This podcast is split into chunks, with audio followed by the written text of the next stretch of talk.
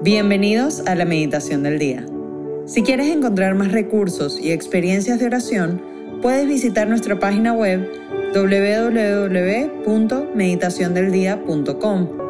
No olvides seguirnos en las diferentes plataformas de podcast o nuestras redes sociales como Instagram, YouTube, Facebook y más. Gracias por escuchar y por formar parte de esta comunidad orante. Y ahora, comencemos con la meditación de hoy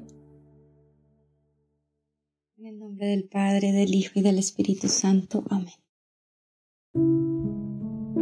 Ven Espíritu Santo, llena los corazones de tus fieles y enciende en ellos el fuego de tu amor. Envía tu Espíritu Creador y renueva la faz de la tierra. Oremos. Te pedimos Espíritu Santo, vengas en este momento a este lugar te ofrecemos nuestros corazones para que los inundes de tu fuego, de tu amor, de tu presencia, de tu claridad. Espíritu Santo, en esta mañana, en este día, te pedimos de manera especial que reveles nuestros corazones y que nos hagas ver cuáles son las expectativas que tenemos del amor, de la vida, de los demás, que nos alejan de tu plan y nos hacen sufrir inoficiosamente. Espíritu Santo y quédate. Sé tú orando en nosotros. Hoy viernes 20 de enero meditaremos en el Evangelio de San Marcos capítulo 2 versículos del 13 al 19. Subió al monte y llamó a los que él quiso, y vinieron junto a él. Instituyó doce para que estuvieran con él y para enviarlos a predicar con poder de expulsar los demonios. Instituyó a los doce y puso a Simón el nombre de Pedro, a Santiago el de Zebedeo, y a Juan, el hermano de Santiago, a quienes puso por nombre Boanerges, es decir, hijos del trueno, a Andrés, Felipe, Bartolomé, Mateo, Tomás, Santiago el de Alfeo, Tadeo, Simón el cananeo y Judas Iscariote, el mismo que le entregó. Palabra del Señor, gloria a ti, Señor Jesús. Hoy me voy a detener únicamente en la primera frase del Evangelio de hoy. Subió al monte y llamó a los que él quiso. En mi Biblia, este pedacito del Evangelio tiene por título institución de los doce. Y quiero que meditemos en estos minutos en el amor incondicional con el que Dios nos ama. La forma como Dios nos elige. Nos elige porque quiso y no porque fuimos perfectos porque seamos buenos. Es decir, en el fondo nos acepta porque somos sus hijos y no porque hagamos las cosas bien. No nos elige por nuestras capacidades. Dios no tiene una mentalidad de resultados. No tenemos que pasar nuestra hoja de vida para que nos acepte en el reino de los cielos o como hijos nos da la afiliación antes de nuestro desempeño. Y esto es muy fuerte y creo que tiene el poder de romper muchos paradigmas humanos que tenemos porque nosotros lo hacemos todo al revés. Nuestros ídolos de perfección o como nosotros creemos que deberían ser las cosas es que elegimos a las personas en el trabajo, elegimos a un esposo, elegimos a los amigos, elegimos todo el tiempo y tomamos decisiones basado en lo que eso nos da, en nuestro beneficio propio, en que también alguien hace las cosas. Y por eso nos cuesta tanto al final aceptar a las personas, a nuestros padres, por ejemplo. Al final siempre queremos que el otro sea lo que nosotros queremos que sea o imaginamos que fuese. Es un tema de expectativas. Y este Evangelio me hizo acordar de María en Meyugori que uno de los videntes, cuando ella se apareció, le preguntó, María, ¿por qué me elegiste a mí? Y María le responde al vidente, no siempre elijo a los mejores. Y creo que esa respuesta nos la da María a todos nosotros.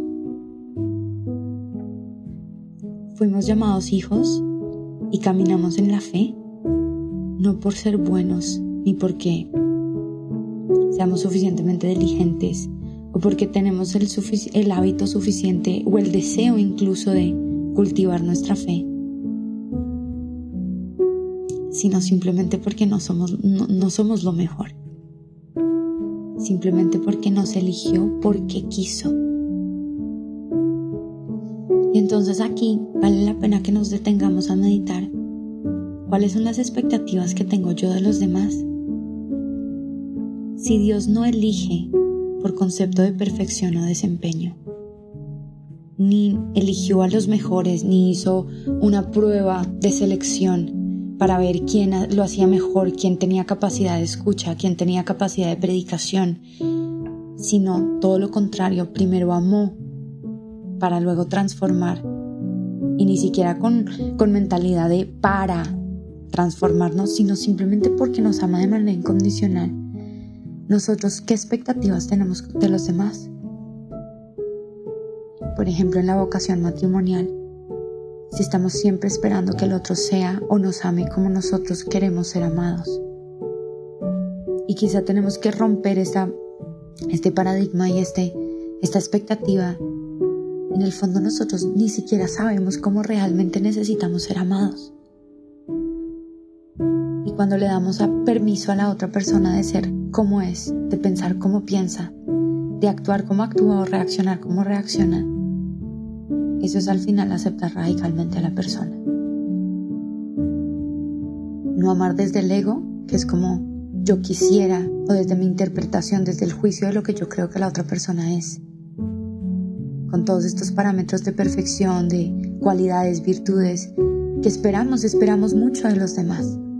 Esperamos mucho de nuestros jefes, de nuestros amigos, de nuestra pareja, de nuestros padres, nuestra familia. Esperamos, porque al final siempre queremos que las cosas sean como yo quiero que sean, como yo espero que sean, como yo creo que es mi felicidad y como yo creo que lo que yo creo que necesito para ser feliz. Y al final creo que este Evangelio entra a transformar nuestra mente para que veamos la forma como Dios entabla relaciones. Los eligió porque quiso. No porque Él, cree, incluso eligiendo a Judas Iscariote, que lo entregó, no le eligió porque iba a hacer todo bien corrió el riesgo, hasta el punto de que uno de los que eligió lo entregó. Entonces, Espíritu Santo, te pedimos que en el día de hoy nos reveles qué expectativas tenemos de los demás que nos impiden aceptarlos tal cual son.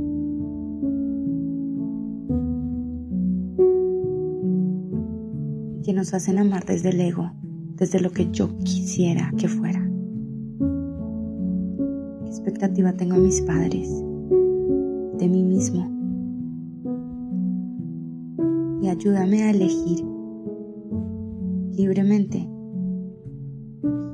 como lo hizo Jesús.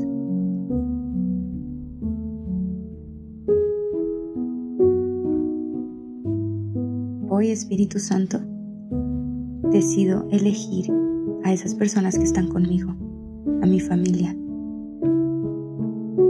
Hoy decido aceptar a mis padres tal cual son. Hoy decido aceptar a mi esposo. Hoy decido aceptar a mis hijos. Hoy decido aceptar a mi jefe. Y renuncio al juicio y a la crítica constante de querer cambiarlos y que sean como yo quiero que sean.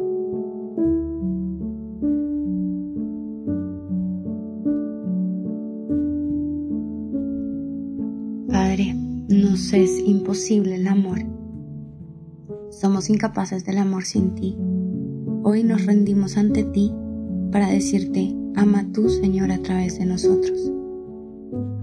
Permítenos amar a los demás como tú nos amas radicalmente a nosotros con ese amor incondicional, con total aceptación de quién somos. No porque lo hacemos bien o porque somos capaces, sino simplemente porque somos nosotros.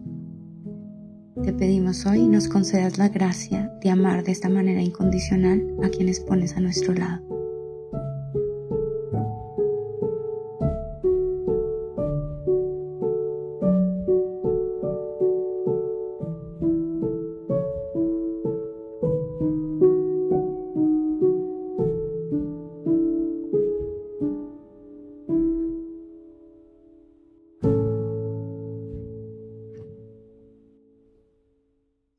Te damos gracias, Señor, por todos tus beneficios, a ti que vives y reinas por los siglos de los siglos. Amén.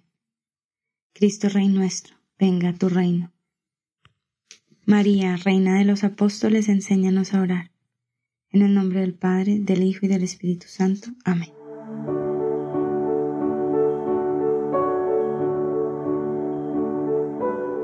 Te invitamos a que permanezcas unos minutos más en oración y deja que el amor de Dios transforme y reine en tu corazón. Nos escuchamos mañana.